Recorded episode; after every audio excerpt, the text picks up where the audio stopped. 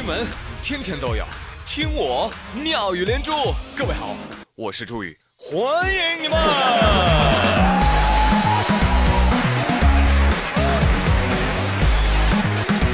谢谢谢谢谢谢各位小伙伴们。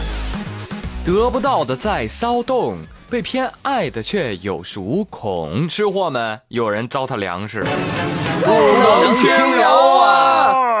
说的正是隔壁岛国小龙虾泛滥了。他们怎么治呢？当地渔民把小龙虾当场踩碎，当做肥料，肥料，肥料料。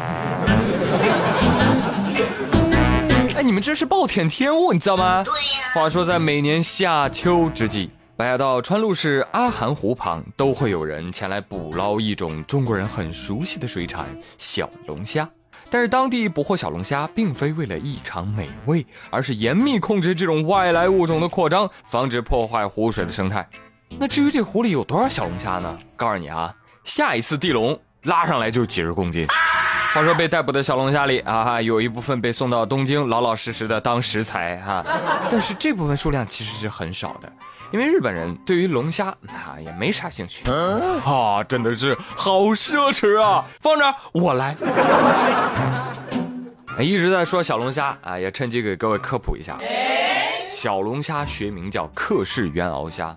原产地呢其实是美国。一九三零年的时候，随着美国的商船进入到了日本境内，那除了在咱们中国是被吃的，必须得靠人工养殖之外，呃，小龙虾在其他国家和地区呢，那繁衍速度是相当惊人，成了当地的外来物种祸害的典型代表。所以这么看来呢，小龙虾在整个地球上啊，唯一的天敌也就只有中国人了。就说我们中国人从来不惧怕什么外来物种。什么德国螃蟹、丹麦生蚝、澳大利亚兔子啊，还有袋鼠啊，美国鲤鱼，那赶来中国让它变濒危啊，是吧？哎，岛国这个样，机票你们报销，今年要控制多少？直说没有我们办不到的啊！对。友情提醒：如果不小心把他们都消灭了，不要怪我们啊！我们就是这么的敬业啊！瞧瞧这境界！哎，其实呀，啊，岛国只是缺一个中国厨子而已啊！大量进口中国厨子，你看小龙虾就被消灭了啊！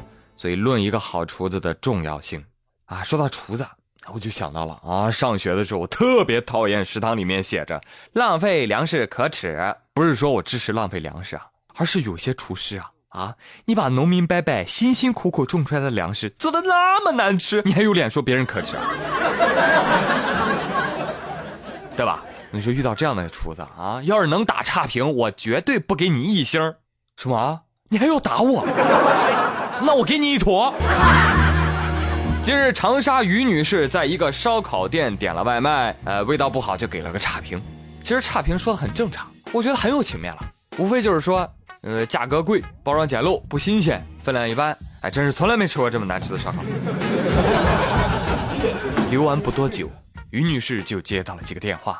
喂，你是不是那个于于于于啥啥？评论你留的吧？哦，就是你是吧？哦，得嘞，再见。哎，就光询问了一下啊，也没有让他撤销。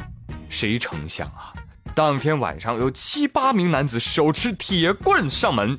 于女士的丈夫当时在家，那肯定得上啊！结果被打进了 ICU。事后了解，烧烤店的老板称给个差评不影响生意吗？我这也没啥，我就派人上门理论理论。哎，没想到发生冲突啊！哎呦，真是头一回见啊！理论还要带铁棍的啊！我呸！我说你这有本事打人，怎么没本事把烧烤弄好呢？对不起，打人比做好吃的容易多了。哎要怪就怪于女士吧，于女士啊，事到如今怎么还敢打差评呢？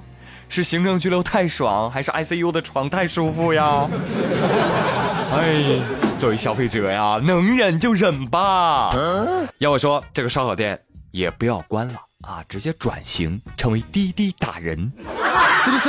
那以后啊，如果有女士被渣男家暴了，啊，体力上打不过，没问题，请用滴滴打人。订餐给差评，就有人上门服务。一星差评打出血，二星骨折，三星断手，四星废腿，五星生活不能自理。听说这个事情发生以后，广大网友脑洞大开。以下为假新闻：昨天下午，小刘在街上和一男子因互瞅几眼发生争执，双方互相推搡了几下，对方忽然收手，跟小刘说：“我还有事儿，我先走了。但是告诉你，这事儿不能这么完，有本事你给我留个电话，留个地址。”小刘不想认怂，当场给了。结果傍晚时分，小刘意外收到了一份外卖。然后下午与他争执的男子打来了电话，态度异常谦逊的向他道歉。哎呀，真是对不起啊！这个上午说话的时候啊，我太冲动了，现在后悔了，所以呢点了份外卖向您赔个不是，请您务必收下。小刘听完之后，觉得自己还是蛮牛逼的，于是吃了那份外卖，心里还不是美滋滋。但是吃完不多久啊，小刘就听到有人当当敲门。一开门，嚯，十几个人提着棍子站在门外，不由分说对小刘就是一顿暴打，一边打还一边说：“让你给差评。”哎呀，调侃归调侃，还是希望警察叔叔多多照顾这些流氓恶霸，好吗？哎，还有叔叔，下面这种人也坚决不能放过，太猖狂了。最近安徽阜阳啊，有个姑娘叫小芳，长得年轻又漂亮，刚刚结婚了啊，摆喜宴招待亲朋好友啊，酒足饭饱把她送走之后呢，就开始最愉快的活动了 啊，点钱啊，这点着点着发现不对呀，啊，怎么少了一万多块钱份子钱呢？小虎被偷了吗？随即小芳和家人共同报警，哎，报警的效果真是好。第一天报警，第二天表姐小倩就把一万多块钱给送回来了。啊！你以为送回来事儿就完了吗？警察就问他干什么？为什么偷人家钱？小倩说了，我就是觉得吧，小芳嘛，他们一家人呐，就看不起我，您知道吗？看不起我，我就想拿一下他们的份子钱，给他们一个教训。好，那跟我们走一趟吧。别别别别！我这都主动拿出来了。再说了，偷表妹的钱算偷吗？哎，不算偷，不算偷，没毛病啊！哎，你也是人民啊，你快去人民银行拿钱呀，是不是？也不算偷，快去，去晚了就被人拿完了啊！你这个愚蠢的土拨鼠！朋友，你说最近这是怎么了？前有女孩晕倒，大妈说我顺走手机；后有表妹偷走钱，这不算偷，怎么了？现在很流行扮孔乙己吗？大表姐涨红了脸，额上的青筋条条绽出，争辩道：“拿表妹的钱能算偷吗？”接连便是些难懂的话，什么都是家里人，什么我表妹表妹够穷，她瞧不起我活该，小时候借她作业抄之类之类的，引得众人都哄笑起来。公安局里充满了欢乐的空气。再次表达谴责啊！这种智商、这种品德，活该一辈子被人看不起。尊严是自己靠努力与奋斗获得的，眼高手低、低智低能，哎，你就该被鄙视。好了，朋友们，今天妙连珠就跟各位聊到这里了。我是朱宇，谢谢收听哦！祝你每天都有个好心情，明天再会，拜拜。